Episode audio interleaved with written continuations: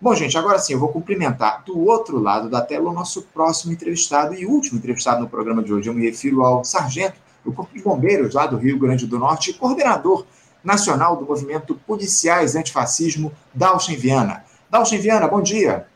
Bom dia a todos os, os ouvintes, né?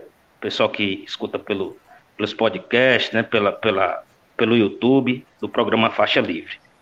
É um grande, é uma grande satisfação estar aqui. Satisfação nossa, Dalton, contar com a tua presença aqui no nosso programa. Muito obrigado pela tua participação para a gente falar a respeito de um tema que, que tomou. Que, ganhou forma aí nesses últimos dias no nosso país, um tema muito grave, né, o, o Dalton? Porque no início dessa semana nós fomos aí surpreendidos por essa notícia de atos criminosos que começaram a ocorrer aí no Rio Grande do Norte, onde figuras aí promoveram terror em, por pelo menos duas noites em 29 cidades depredando prédios públicos, o comércio local, também ateando fogo em automóveis, enfim. A ação da polícia ela acabou levando à morte de um homem, apontado como chefe de uma facção criminosa. Também tivemos pessoas feridas, enfim, um caos aí para os moradores do Estado. A Força Nacional de Segurança, Dalchen, foi acionada pelo ministro da Justiça e Segurança Pública, Flávio Dino, e, inclusive, a Secretaria da Segurança Pública e Defesa Social a CESED aí do Rio Grande do Norte, ela afirmou, Dalton, que esses ataques foram uma reação ao combate ao tráfico e ao crime organizado aí no estado. No entanto, há uma outra versão não oficial, Dalton, de que essa violência estaria relacionada a uma retaliação às condições degradantes às quais os detentos do sistema prisional aí no Rio Grande do Norte são expostos, com relatos de tortura é, o recebimento de comida estragada e também a contaminação proposital por tuberculose. Para a gente nós falarmos sobre as motivações, eu queria que você nos dissesse como é que anda o cenário aí no Rio Grande do Norte hoje. Houve ataques aí nessa, nessa última madrugada, eu já tive lendo notícias a respeito disso, ou a, a, a situação está mais tranquila ou o clima continua conflagrado por aí, Dalchen? Pronto, muito bom a, a oportunidade de, de até atualizar Aqui, os, os ataques, é, ao invés de recrudescerem, né, de diminuírem nos últimos, é, sobretudo no, nos últimos dias, ontem a gente teve uma pequena redução, antes de ontem, perdão, e na madrugada de hoje a gente é, tem, de fato, um, um dos piores dias, né, dos piores dias dessa crise. Né? Infelizmente, a gente tem cerca de 27 cidades aqui já com, com ocorrências, que fatalmente nessa madrugada vão pular aí para casa do, dos quase das quase 40 cidades, né? Mostrando aí a capilaridade e, e, a, e, a, e essas que essa essa facção tem aqui no Rio Grande do Norte, né? A gente tem quase duas vezes o número de ocorrências que vinham acontecendo, né? É, inclusive ataque um, um ataque uma coisa que vale a pena chamar a atenção, e os ataques foram muito mais concentrados a a base policiais é, que não estavam guarnecidas, né, que não estavam em operação. É, o, o a, a, situação aí é muito grave acima de tudo e eh, a gente tem observado as notícias aí na, na, na grande imprensa que estão sendo colocadas. Agora, quem estaria por trás aí desses ataques, o, o? Já é possível dizer quem lidera esses atos criminosos aí no Rio Grande do Norte? Aqui é uma facção local, né? Isso, isso é, é conhecido, né? E aí eu quero fazer uma ressalva. É, uhum. Embora eu seja servidor público e esteja é, é, atuando na defesa civil, no caso aqui do governo, né, eu falo agora como é, um membro do movimento e como um, um, um simples estudioso da segurança pública e um, um, servidor da segurança pública. Né? Minhas opiniões não são as opiniões do governo do Estado. Né? Uhum. É, a, é conhecido aqui na, na, no estado que, que as ordens partem de uma facção local. É, a gente sabe que Norte e Nordeste, todos os estados do Nordeste e do Norte é, têm facções locais é, que nasceram para fazer frente é, a uma facção de São Paulo, né? É, a, a, expansão dessas facções de São Paulo no Norte e Nordeste, que disputavam a, saída e essa rota de tráfico aqui com outra facção do Rio de Janeiro, é, sobretudo na região norte. É por isso que a região norte é tão preciosa para as facções norte e nordeste. Elas escoam, é, elas são estratégicas para o tráfico internacional. Né? Natal, é, há uma série é, de ocorrências, por isso essa outra vertente, uhum. aqui houve seguidas apreensões no porto de Natal, é, de, de, grandes apreensões da PRF e da própria polícia no, no porto de Natal. Ou seja, Natal se transformou numa grande rota de saída e de escoamento do tráfico para a Europa. Essa é a grande questão, é muito dinheiro envolvido. Embora hajam outras questões colaterais, mas também acredito que num grande plano de fundo, o que acontece é uma demonstração de força depois de, de todas essas apreensões, né, de todas essas apreensões que enfraqueceram em grande medida essa essa essa facção local, né? E, e também é, a, a, é, atinge né, essas facções, essa facção de São Paulo também, que usa é, em grande medida aqui os portos de Natal. Então, Natal e Nordeste hoje, a gente tem que entender que tá, está, está totalmente conectado com o que acontece, por exemplo, aí no Rio de Janeiro e São Paulo. Não é uma coisa desconectada. Né? Uhum. É, aí a necessidade da gente ter planos táticos é, dentro do Ministério da Justiça. Esse é um problema, não é um problema do Rio Grande do Norte, é um problema do Brasil. É um, pra, é um problema de país, de país uhum. que, no mínimo, a gente precisa de um plano tático. Se você me perguntar, sem me estender muito, se o Rio Grande do Norte tem um plano tático e se o Brasil tem um plano tático, a gente tem um plano estratégico que foi lançado no governo Temer, diga-se de passagem. E até faço ressalvas aqui, mas me envergonho muito de ter sido no governo Temer, né? O, o primeiro, é, a primeira política nacional de segurança pública e a criação do Sistema Único de Segurança Pública. Isso me envergonha porque deveria ter sido feito anteriormente. Mas que bom que foi feito, que a gente tem o Fundo Nacional de Segurança Pública e a gente, de fato, hoje tem um plano estratégico.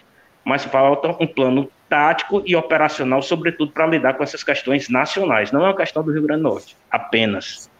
Sem dúvida, sem dúvida. É, é, é, muito bom você ter colocado isso, porque é um problema nacional acima de tudo, né, Aldalchen? Agora, esse, esses atos que a gente tem observado ao longo das últimas madrugadas, noites e madrugadas aí no Rio Grande do Norte, Aldalchen, parece que, que foram ações planejadas com antecedência. Inclusive, há informações que chegam de que houve avisos de que esses ataques iriam ocorrer. Você acha que a Secretaria de Segurança Pública aí do Estado acabou menosprezando esses avisos, Odalchen? Houve algum tipo de inação a partir das ameaças que foram feitas? Ou a governadora Fátima Bezerra agiu de maneira prudente na tua avaliação?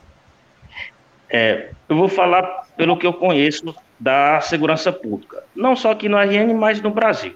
Alertas uhum. de inteligência são dados de dentro do sistema de administração penitenciária dos estados e da própria Secretaria de Estado, né? além das inteligências. Inclusive, vale fazer essa ressalva, as inteligências no Brasil hoje elas não são regulamentadas. É uma, é uma grande necessidade que o Congresso regulamente inteligência. Né? Veja o que aconteceu na BIM, é uma descoordenação geral. É outro ponto que a gente tem que atacar na segurança pública no Brasil. Não há regulamentação para a inteligência. Cada um tem sua inteligência e cada um faz o que quer com as informações. De fato, esses, esses, esses alertas, né? Alertas é diferente de alarme, né? O alerta é uma prévia. O alarme é quando a coisa acontece e eu tenho que agir, né? Esses alertas, eles são comuns, né?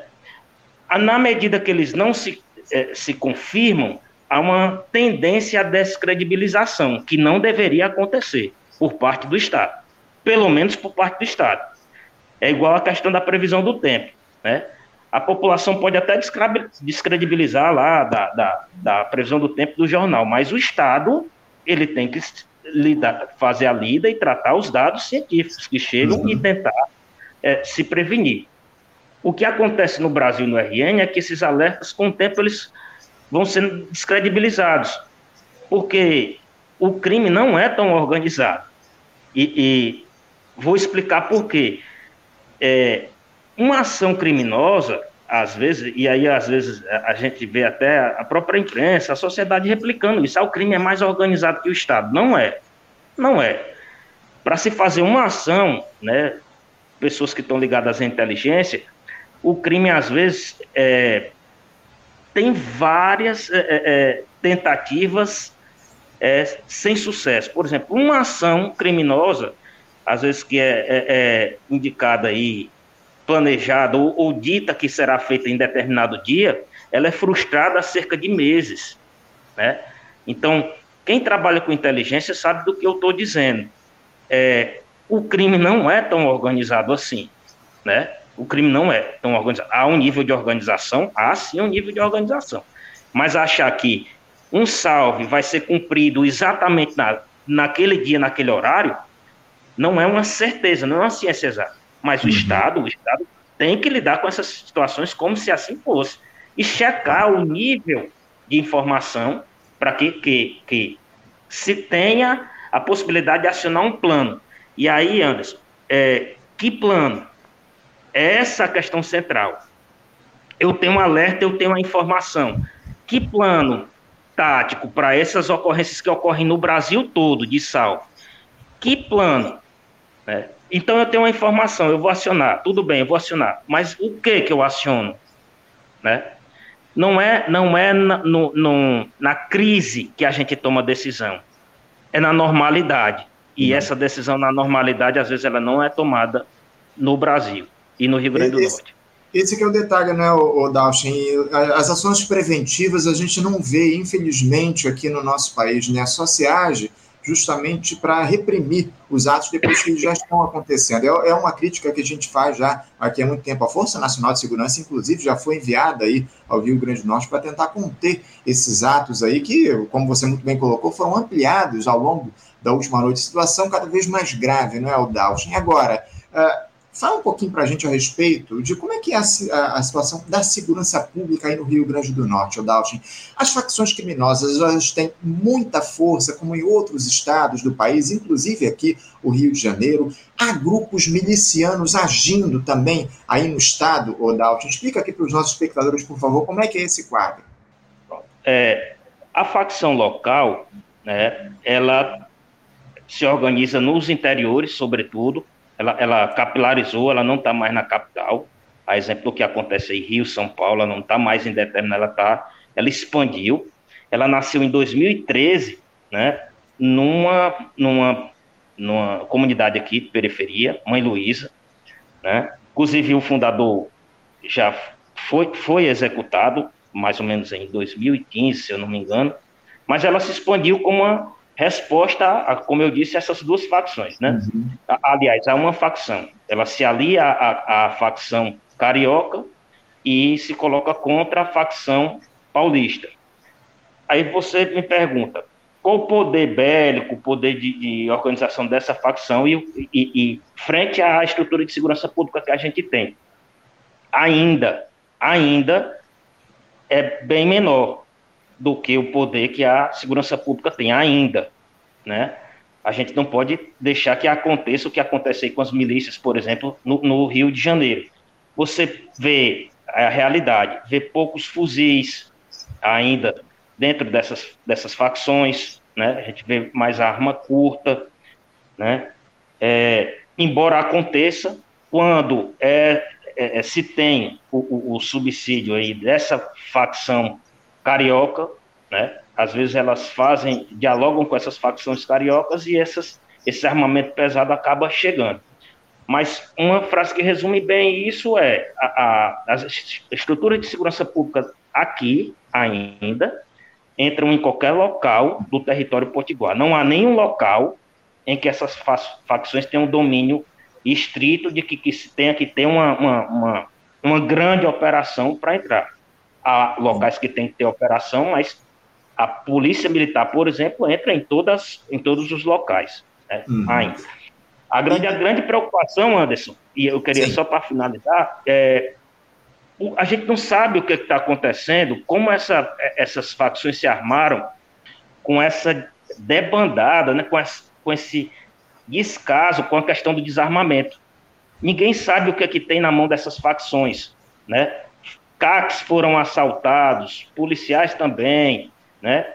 É, isso no Brasil todo, ninguém sabe né, a quantidade de, fuzis, de armamento pesado, de munição pesada que porventura estejam na mão dessas facções. Né? Tomara que não estejam, mas hoje é uma incerteza que ninguém tem nem o controle de onde estão essas armas, que foi culpa do total descaso do governo Bolsonaro, que sobre o pretexto de armar a população, no grande plano de fundo estava de armar a milícia e, consequentemente, todos os crimes organizados. Então, quem ontem bradava é, a favor do armamento não pode hoje bradar contra o crime organizado. Na minha opinião, é um grande contrassenso. Sim, sem dúvida, sem dúvida. Agora, o, o eu, eu cheguei a citar nesse questionamento a respeito desses grupos milicianos que são formados aí por agentes do Estado. Eles, eles têm atuado aí também no Rio Grande do Norte ou esse é um fenômeno mais restrito aqui ao, ao nosso, ao, ao, sudeste do país, ao sul, enfim? Há grupos milicianos formados por agentes do Estado agindo aí no Rio Grande do Norte também, Odalson? Assim, em, em de forma prematura ainda, mas é, é, crescendo, sobretudo uhum. numa cidade aqui do interior. Né? É, isso endossado por parte de uma sociedade que quer isso, que acha que é armando mais as pessoas, armando mais a sociedade é, é, é e autorizando. Por que, que a, milícia na, a milícia nasce? Eu costumo sempre dizer isso. Porque quem tem autorização para matar começa a entender que ganha muito mais não matando. Uhum. Não matar tem um preço maior do que matar. Então, esses servidores, se é que se pode chamar assim, entendem que é melhor sair da estrutura estatal e negociar com a própria, o próprio crime organizado e dizer eu não vou matar. E quanto é o preço de eu não lhe matar? E aí mas ainda eu posso mais na frente dizer, olha, eu vou lhe substituir. A gente não está nesse estágio ainda. A gente, eu diria, a gente está no estágio de eu não vou lhe matar. Qual o preço disso? Mas eu ainda não estou, eu não, Deus me livre, né? Não estamos ainda no estágio de vou lhe substituir. Uhum. Pretendo tomar tudo e vou lhe substituir alguma, há alguns líderes, alguns líderes que eu não posso falar aqui, mas claro. que são conhecidos no Estado, uhum. que são conhecidos, conhecidos, né, no Estado, que puxam esse movimento. E eu volto a, a fazer essa ressalva. Quem antes bradava a favor de milícias, né, a favor de milicianos, né, a favor de armamento, hoje não pode estar tá reclamando e criticando sobre as facções. São as mesmas coisas, se não pior. Eu compreendo que a questão das milícias é um segundo estágio das facções. Né?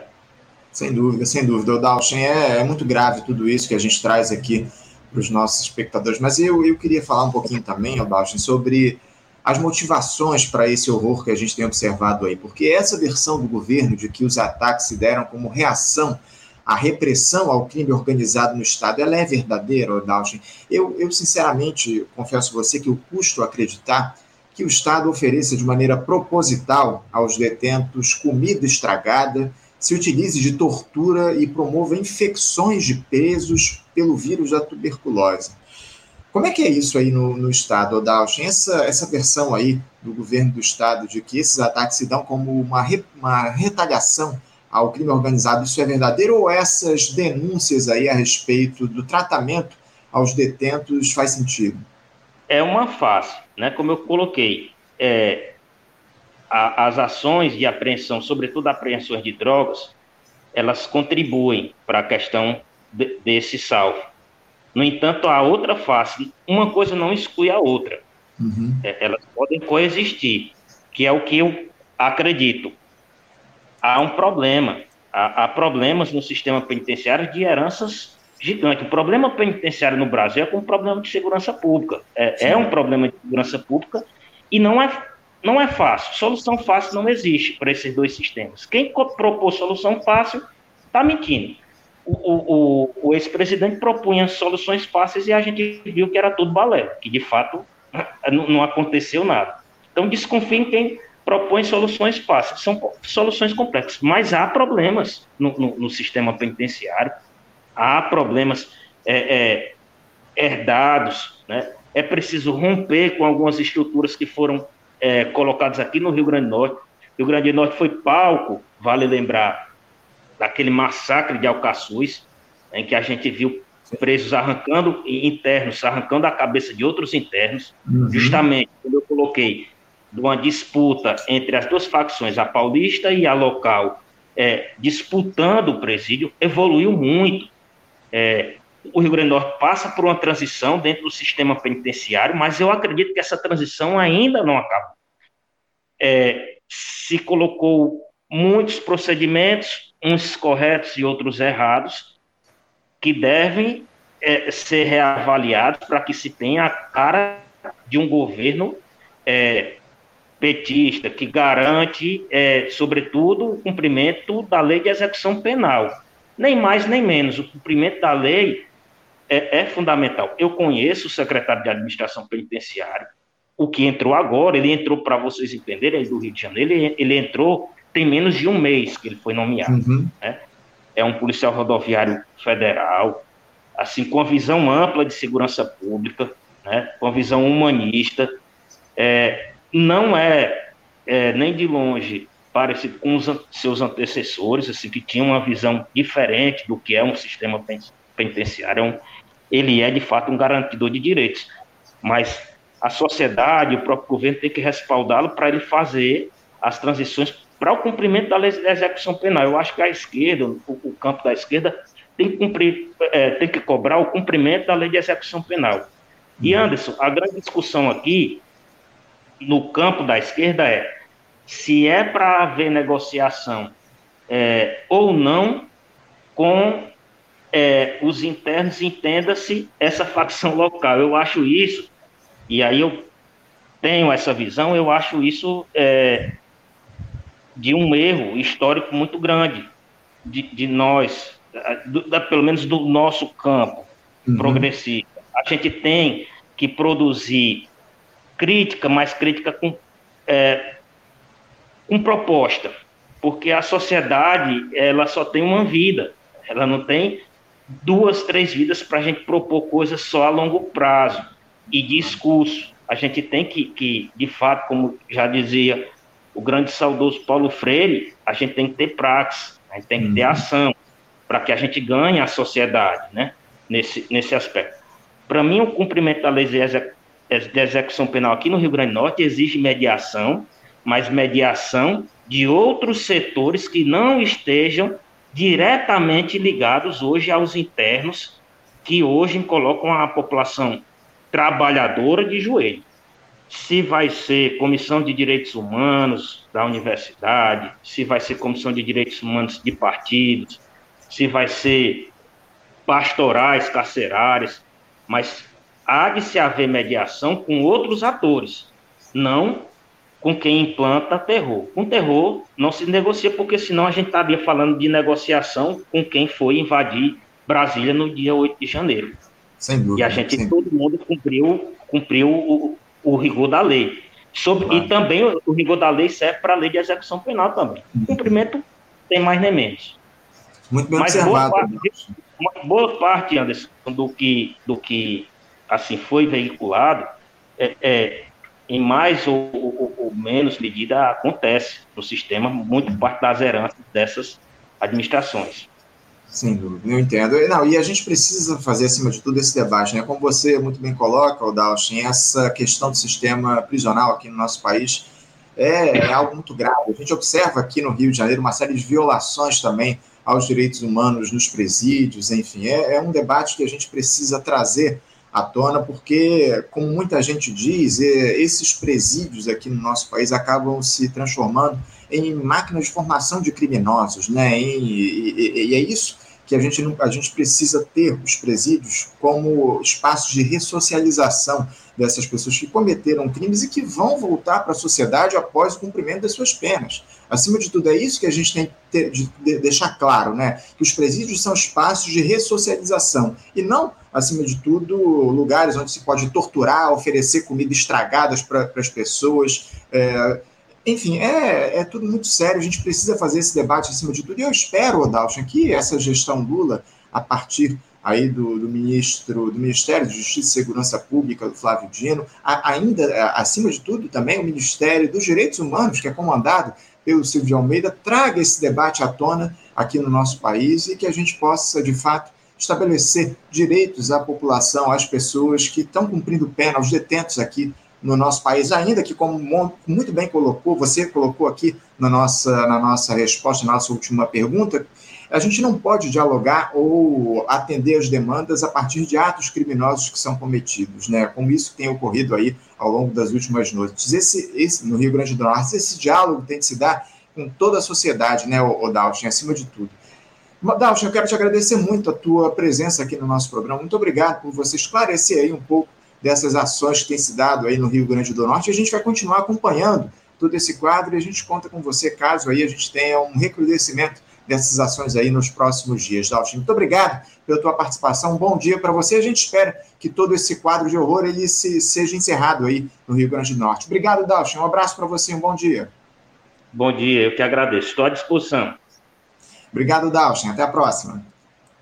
Conversamos aqui com Dalchen Viana, o Dalchen, que é sargento do Corpo de Bombeiros lá do Rio Grande do Norte, coordenador nacional do movimento Policiais Antifascismo, e tratou aí com a gente um pouquinho a respeito desse quadro que está colocado lá no Rio Grande do Norte, de ações criminosas que têm se dado ao longo das últimas noites, um cenário que recrudesceu aí nessa última madrugada, e o Dalton trouxe aqui para a gente informações importantes a respeito desse cenário.